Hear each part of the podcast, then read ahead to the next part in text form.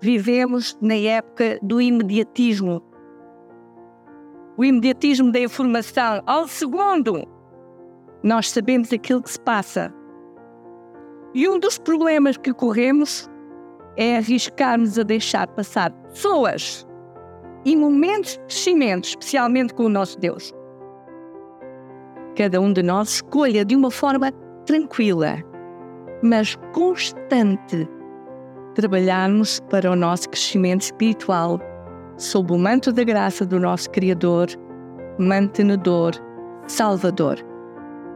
Uma visão focada na meta, na vinda do nosso Senhor Jesus Cristo, a única solução para esta terra em sofrimento.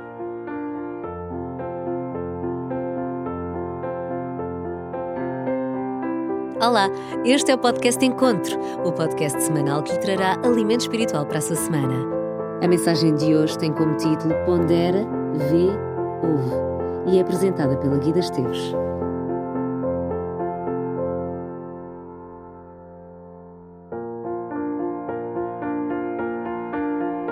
Em 2014, a Assembleia Geral das Nações Unidas declarou que o dia 15 de julho passaria a ser o Dia Mundial das Competências da Juventude. O objetivo deste dia é celebrar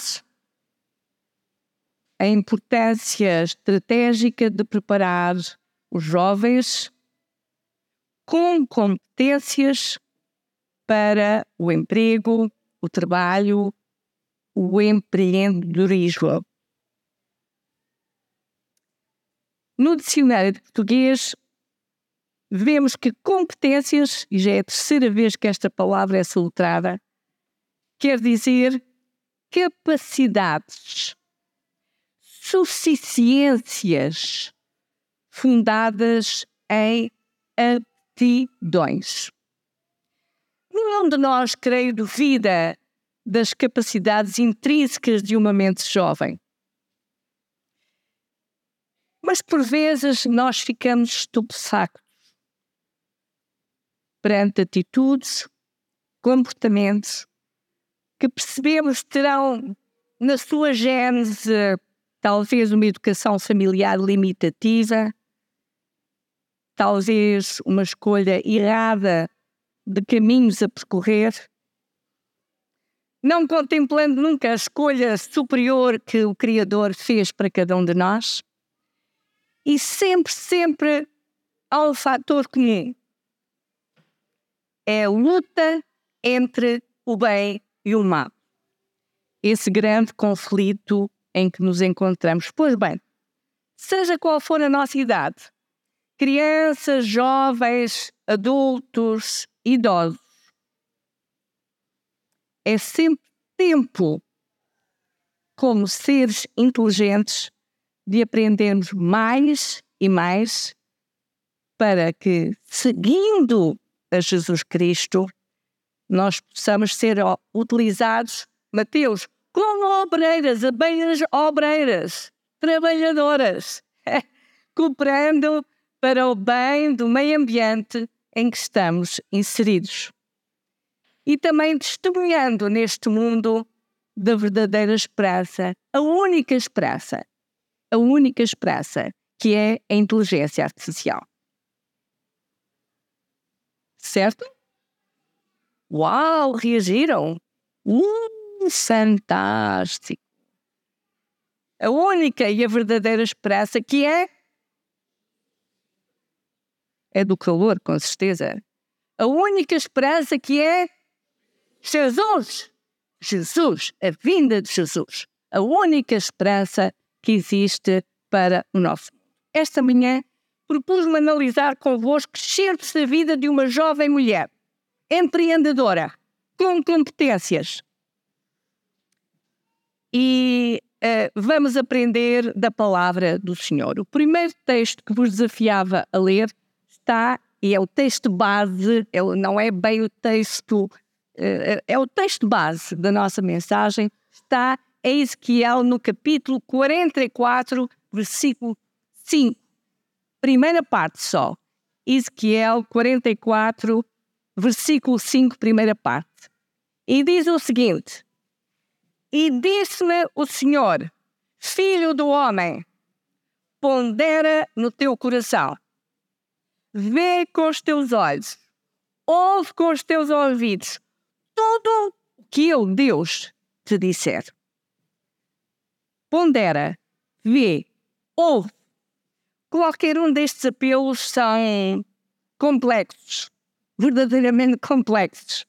Senão, nós vejamos o que é que significam estas palavras.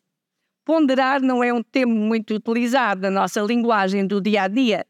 Ponderar quer dizer refletir, meditar, pensar repetidamente sobre uma coisa. Ponderar, pensar repetidamente sobre uma coisa. Ver, quer ver? É fazer isto? Não, muito mais do que isso. Ver é observar, é notar, é olhar para. As abelhinhas têm cinco olhos. Se calhar às vezes precisávamos de dez. Mas depois também era uma grande canseira. Se com dois é complicado, ok. O que é certo é que é importante nós desenvolvermos esta aptidão de olhar para, olhar com atenção. Depois, o que é que quer dizer ouvir? Ouvir. Ouvir quer dizer escutar. Ouvir, mas com atenção. Com atenção. A essência deste verbo é estar com atenção, captar com atenção. É difícil, não é? Não acham? Eu acho. Muitíssimo difícil. De um livro de uma investigadora espanhola de nome Marion Rochas Tapé, retirei uma, uma frase que me parece muito adequada. Ela diz o seguinte: Temos um problema. Neste mundo, nós já não prestamos atenção ao que nos sucede e quase nada nos surpreende. A sociedade de hoje precisa de voltar a olhar a realidade com reflexão e curiosidade, dizem os sábios, na área da educação das crianças. E numa sociedade tão complexa, em que as crianças têm tudo de mão beijada uh, e rapidamente, ao som de um clique, ao som quer dizer, uh, a ação de um clique, que a reflexão e a curiosidade, estimular a curiosidade, é extremamente importante. Se observarmos qualquer coisa com atenção, se conseguirmos parar e observar alguma coisa com atenção, ela torna-se em algo interessante. Isto implica que a pessoa para, foi muito complicado, para e seja capaz de escutar o silêncio, Diogo, o silêncio. Agora, o silêncio não quer dizer que seja a ausência de som mas é a capacidade de nós olharmos para dentro de nós próprios, nos abstrairmos do barulho exterior. Desafio! Que desafio terrível! Esta semana comprovei mais uma vez esta nossa dificuldade. Por vezes é tudo fruto do excesso de estímulos que temos, são muitos os estímulos à nossa volta. Eu não fiz o estudo, quem sou eu para fazer um estudo? mas fiz uma análise, uma análise palpável. Tendo a responsabilidade há alguns anos de dinamizar um grupo de oração numa rede social com 264 membros, cada vez tenho mais a consciência de que é importante colocar mensagens corretas, mas muito sucintas. Muito sucintas. Porque senão arrisco é que só se leia a primeira palavra e a última. E depois o texto tem de ser acompanhado por uma imagem, essa sim, muito apelativa e que resume um pouco aquilo de que se queria, a mensagem que se queria passar. Esta semana fiz uma malandrice. Lancei no meio do texto uma pergunta. E sabem quantas respostas obtive à pergunta? coitadinhos. Zero. Zero. E pelo menos quatro pessoas diziam: Não, não, eu respondi. Não, não, não responderam. Comentaram a fotografia. Resposta: zero. Meus queridos, vivemos na época do imediatismo. O imediatismo da informação. Ao segundo, nós sabemos aquilo que se passa. E um dos problemas que corremos é arriscarmos a deixar passar pessoas e momentos de crescimento, especialmente com o nosso Deus. Desejamos muito que neste momento o Espírito nos ajude a ver dois episódios desta jovem mulher empreendedora que há pouco mencionei. Mulher que viu, ouviu, ponderou e agiu. Viu, ouviu, ponderou e agiu. Segundo de Reis, capítulo 4. Uh, ah, os textos que eu vou ler estão essencialmente na versão Almeida Revista e atualizada, mas os que não têm esta uh, vão perceber, sem dúvida. Segunda de Reis 4, versículo 8. Certo dia passou Eliseu por Sunem, onde se achava uma mulher rica, a qual o constrangiu a comer pão. Aquela mulher olhou para Eliseu e percebeu que ele tinha fome, que ele precisava de comer. Olhou e viu a necessidade daquele homem. Daí, todas as vezes que passava por lá, entrava para comer. E continua o texto. E ela disse ao seu marido: Olha lá, eu vejo que este homem é um santo homem de Deus. Coitado, ele anda tanto a pé. Façamos-lhe em cima um pequeno quarto e coloquemos nele uma cama, uma mesa, uma cadeira, um candeeiro. Quando ele vier à nossa casa, retirar-se-á para ali. Isto chama-se o quê? Hospitalidade. Hospitalidade. Lembrar-se que naquele momento era Eliseu. Mas poderia ser ela ou o marido dela. Era uma mulher jovem, influente, casada com um homem abastado. Podemos ler em 2 de Reis 4,14, diz que ele também era velho. Já tinha alguma idade, coitado. E embora vivessem numa época de esquemas políticos, de líderes nacionais corruptos, de ameaças militares de nações vizinhas, Aquele homem e aquela mulher pertenciam a uma comunidade de fé. Senão, não vinha no versículo 23, que depois vamos ver mais à frente, mas diz: não é lua nova nem sábado. Portanto, eles eram crentes, pertenciam a uma comunidade.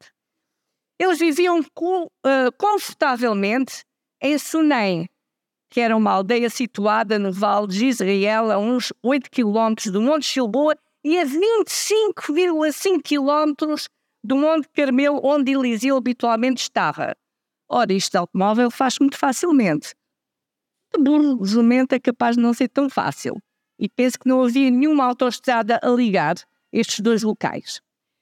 Este local hoje em dia é conhecido por Solem e fica a 11 quilómetros leste de Megido, no estado de Israel.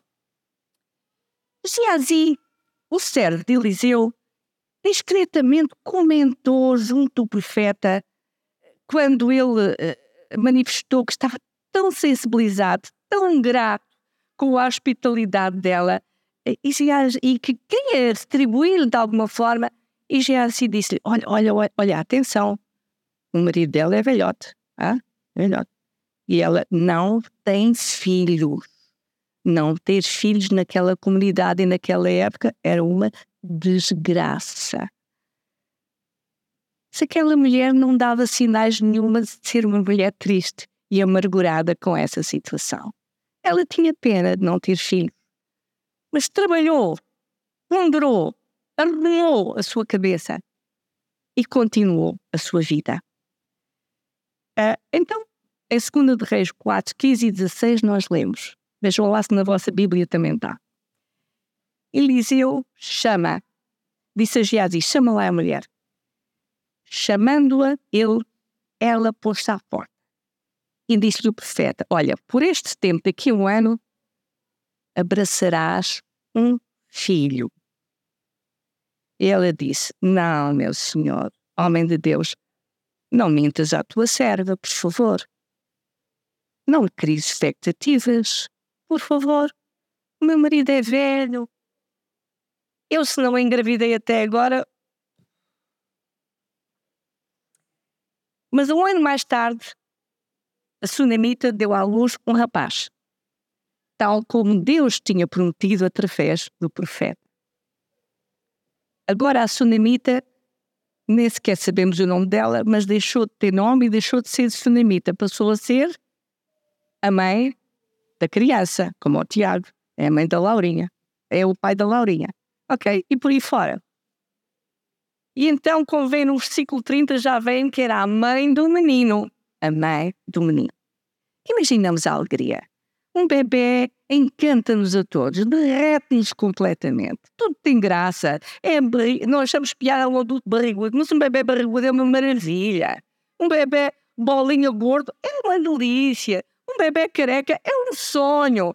Um bebê que imita não tem mal nenhum. Qual é o problema? É um bebê. Tudo nos encanta. É a continuação da vida. Em 2 de Reis 4, 18 a 20, nós lemos. Tendo o menino crescido, certo dia ia com o seu pai, com os trabalhadores do seu pai, e disse ao pai: Ai, ai, ai, a minha cabeça. Então o pai disse ao moço: Leve-o à sua mãe. E ele o tomou, levou à sua mãe, e diz a palavra do Senhor sobre cujos joelhos ficou sentado até ao meio-dia. E o que é que aconteceu, Tiago? Morreu. Morreu. O menino morreu. A perda de um filho está descrita como a maior dor que um ser humano pode passar. Há uma senhora jornalista portuguesa que muito respeito, que uma amiga me emprestou, fez o favor de emprestar um livro que ela editou, em que ela desabafa e fala sobre a perda do seu único filho. E descreveu essa dor, nomeadamente num poema do qual retirei um certo que achei impressionante. E diz: O meu coração sangra, estou amputada, o vazio de não te poder dizer, olhando o teu rosto de menino, quanto te amo, o quanto me orgulho do ser humano que foste, mata-me. Que dor imensa! Sem dúvida que a mãe do menino ficou em choque, sem dúvida. Ela rapidamente carregou para o andar de cima, deitou na cama de Eliseu e, como lemos em 2 de Reis 4, 21, e Vamos ver o que aconteceu. Talvez existam alguns entre nós que já se tenham sentado à cabeceira de um moribundo. Talvez de um familiar, de um amigo, suplicando a cura milagrosa. E perante o acontecimento da situação ou a morte, questionarmos porquê. quando, numa fase muito crítica, a minha vida estava em sério risco, sei que a minha amada família, os meus queridos amigos, os meus irmãos oraram. Recordo-me que nunca consegui pedir ao Pai do Céu a cura. Nunca consegui. Mas muitas vezes lhe pedi o alívio, que ele parasse o sofrimento. E sempre me vinham à mente alguns textos básicos, como o Salmo 23, que acho que está uh, bem marcado nas células do meu corpo. Maravilhoso Salmo 23. Mas quando o meu querido pai, talvez o elemento da família que tinha mais facilidade em expressar-se por palavras, porque todos estavam em grande sofrimento e diziam: Oh filha, tu vais ficar bem, tu vais ficar bem. E eu segredava-lhe ou pensava só: aquelas palavras de Isaías 55. Os meus pensamentos não são os vossos pensamentos. Nem os vossos caminhos são os meus caminhos, diz o Senhor. O Senhor é que sabe. O Senhor é que sabe. Quando e na hora certa. Esta sunamita estava numa crise pessoal profundíssima. Profundíssima. Mas no meio de tudo isto, veja o que ela fez.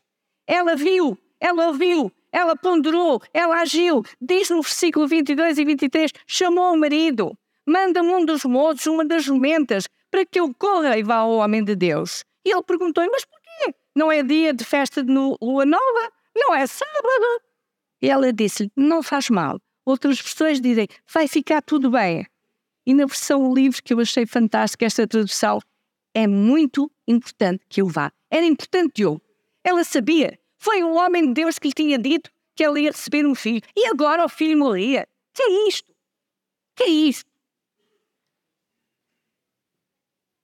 Nós podemos intuir aqui nas entrelinhas destes textos uma esperança gigante e uma fé profunda desta mulher.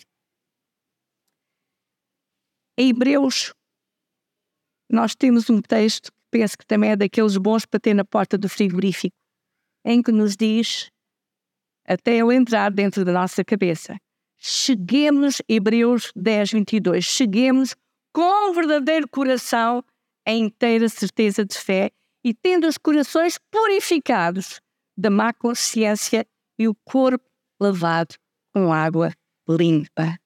Água limpa. Em 2 do Reis 4, 24 a 26, nós vemos o que aconteceu.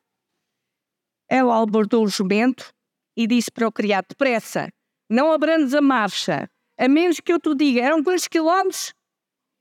25,5 quilómetros de jumento por autoestradas originais. Ok. Quando já estavam perto do Monte de Carmelo, Eliseu viu-a à distância e disse para Geazi: Vem aí aquela mulher de Sunei. Corre ao seu encontro e pergunta-lhe o que é que se passa. Pergunta-lhe se o marido e o filho estão bem. E quando o servo chegou ao pé desta mulher, o que é que ela lhe disse? Vai bem. Ela não quis comentar com ninguém, senão diretamente com Eliseu. E no versículo 27 diz: Quando chegou junto de Eliseu no monte, prostrou-se com o rosto no chão, agarrou-se aos seus pés. Geazi, como um servo muito, muito fiel e muito, tentou afastá-la, mas o homem de Deus disse: Deixa em paz. A sua alma está carregada de amargura. O Senhor não me disse o que se passa. Eliseu não sabia o que se passava. Mas no versículo 28, quando ela falou: Foste tu quem me disse que haveria de ter um filho, e eu pedi-te que não me enganasses. E aí Eliseu compreendeu o que se tinha passado. E no versículo 29 vemos logo que Eliseu agiu. Lá está. Viu, ouviu, ponderou, agiu. E disse a Geazi: corre, vai, busca o bordão. O bordão que era o símbolo do poder que Eliseu tinha recebido de Deus para realizar milagres. E não pares. Não saúdes a ninguém, porque no Médio Ori no Oriente, naquela altura, era muito habitual os cumprimentos quando se encontravam que nunca mais terminavam. Hoje passamos uns pelos outros, nem bom dia dizemos, nem boa tarde. Naquela altura aquilo nunca mais acabava, era tanto salamaleque, e eles diziam, não, não pares, não pares, não fales a ninguém, vai. E coloca o bordão sobre o rosto do menino. Nesta altura, a mulher podia ter seguido o servo, mas não. Ela ficou e foi ousada. Reparem no versículo 30.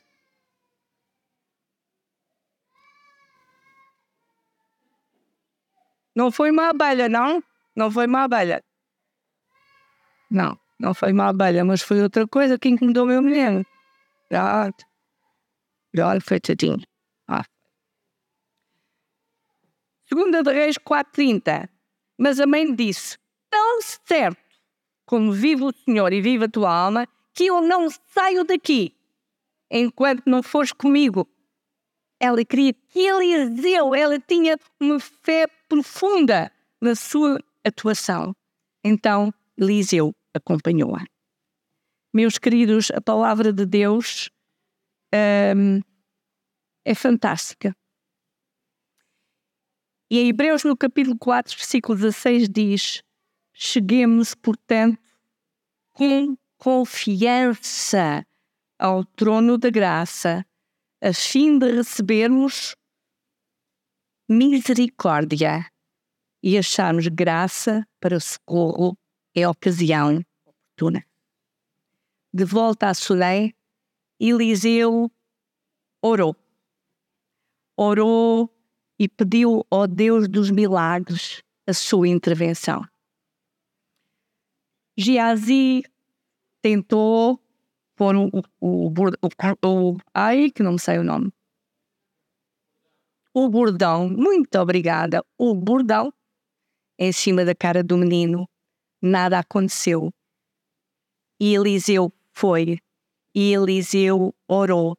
E o episódio é um episódio interessantíssimo. Diz no versículo 34: deitou sobre o corpo do menino, pondo a boca na boca dele, encostando os olhos aos dele, colocando as mãos às da criança. E o corpo do menino começou a aquecer de novo. E depois o menino espirrou sete vezes e abriu os olhos. E o profeta chamou Geazi, diz à mãe que venha cá. E quando ela apareceu, disse-lhe: Mulher, aqui está teu filho. E ela, pela segunda vez, prostrou-se aos pés de Eliseu, pegou no menino e desceu. No tempo divino e da forma divina, o Deus soberano colocou novo fogo vivente de volta nos pulmões da criança. Fantástico. Helena White, no livro Profetas e Reis, no entanto, tem uma mensagem muito importante para todos nós. Eu conheço um amigo que ousou e desafiou Deus neste sentido. E o Senhor entendeu que o seu filho deveria continuar uh, a descansar até um dia. Reparem bem o que Helena White diz. Assim foi recompensada a fé desta mulher. Cristo, o grande doador da vida, restaurou-lhe o filho. De igual maneira, os seus fiéis serão recompensados quando, na sua vinda, a morte perder o seu aguilhão e a sepultura for roubada a vitória que tem pretendido. Então ele restaurará aos seus servos os filhos que a morte lhes tomou. Amém. Anos mais tarde, Deus escolheu o momento perfeito para esta mulher entrar na corte e testemunhar. Segunda de Reis, capítulo 8, versículos 1 a 6. Eliseu depois disso, o seu marido morreu, veio uma época muito complicada. E Eliseu diz no versículo 1, 8.1, disse à mulher, pega na tua família, vai para outro país, porque o Senhor mandou vir sobre Israel uma fome que durará sete anos. E a mulher obedeceu e foi viver para a terra dos filisteus sete anos. Quando a fome acabou, diz o versículo 3, ela voltou e pediu uma audiência ao rei com o fim de reaver a sua casa e as terras que lhe pertenciam. Versículo 4. E quando ela compareceu perante o rei, portanto, ela, mediante a situação em que se encontrava, ela ponderou, agiu. E então ela foi perante o rei, e quando ela estava lá, ela ouviu Geazi estar a falar, Geazi, o ajudante Eliseu, e dizia o seguinte: Olha, o rei dizia-lhe assim: Conta-me lá que feitos notáveis é que Eliseu tem feito. E Geazi começou a contar como Eliseu tinha, através do poder de Deus, ressuscitado aquele menino. E clamou: Senhor, é esta precisamente a mulher que te falava. É este o seu filho, o rapaz que Eliseu devolveu à vida. Isto é verdade? Perguntou o rei à mulher. Ela confirmou-lhe tudo. E o rei deu então ordens a um dos seus conselheiros que garantisse à mulher a posse do que tinha tido antes, assim como o direito às rendas daquilo que as terras tinham produzido. Mais uma vez, Deus recompensou a fé da sunamita e a sua atitude perante a vida. O nosso mundo hoje está a viver tempos também bastante atribulados. Contudo, nós não nos esqueçamos que o Deus da Sunamita, Miguel, o Deus da Sunamita, é o mesmo que o teu Deus. É o mesmo que é o meu Deus. É o mesmo Deus. Talvez nesta sala hoje, ou alguém que nos esteja a seguir pela internet, esteja a lutar para sobreviver uma tempestade da vida, onde desgosto, onde desculpa, perda financeira, perseguição, solidão, fome, doença, escolhas dolorosas que os filhos fazem, seja qual for a tempestade que nos esteja a agitar, lembremos de que Jesus é maior do que qualquer tempestade. Cada um de nós escolha de uma forma tranquila, mas constante, trabalharmos para o nosso crescimento espiritual sob o manto da graça do nosso Criador, mantenedor, salvador. Uma visão focada na meta, na vinda do nosso Senhor Jesus Cristo, a única solução para esta terra em sofrimento. E termino com dois textos. O primeiro diz que é 44, versículo 5, primeira parte. E disse-me o Senhor, filho do homem, não ligues importância. Anda, vai vivendo ao som dos likes. É o que está na palavra de Deus? Não. Filho do homem, pondera no teu coração, pensa, põe o cérebro a raciocinar, a analisar e a tomar decisões. Vê com os teus olhos, ouve com os teus ouvidos tudo quanto eu, eu, Deus, te disser. E finalmente, Salmo 34, versículo 8. Salmo 34, versículo 8. Provai e vede que o Senhor é bom. Feliz o homem que nele confia. Podemos ser felizes no meio do desgosto, no meio das, das adversidades, no meio dos problemas. Podemos, porque a nossa alegria não está em coisas, a nossa alegria sedimenta-se no nosso querido Deus. Amém.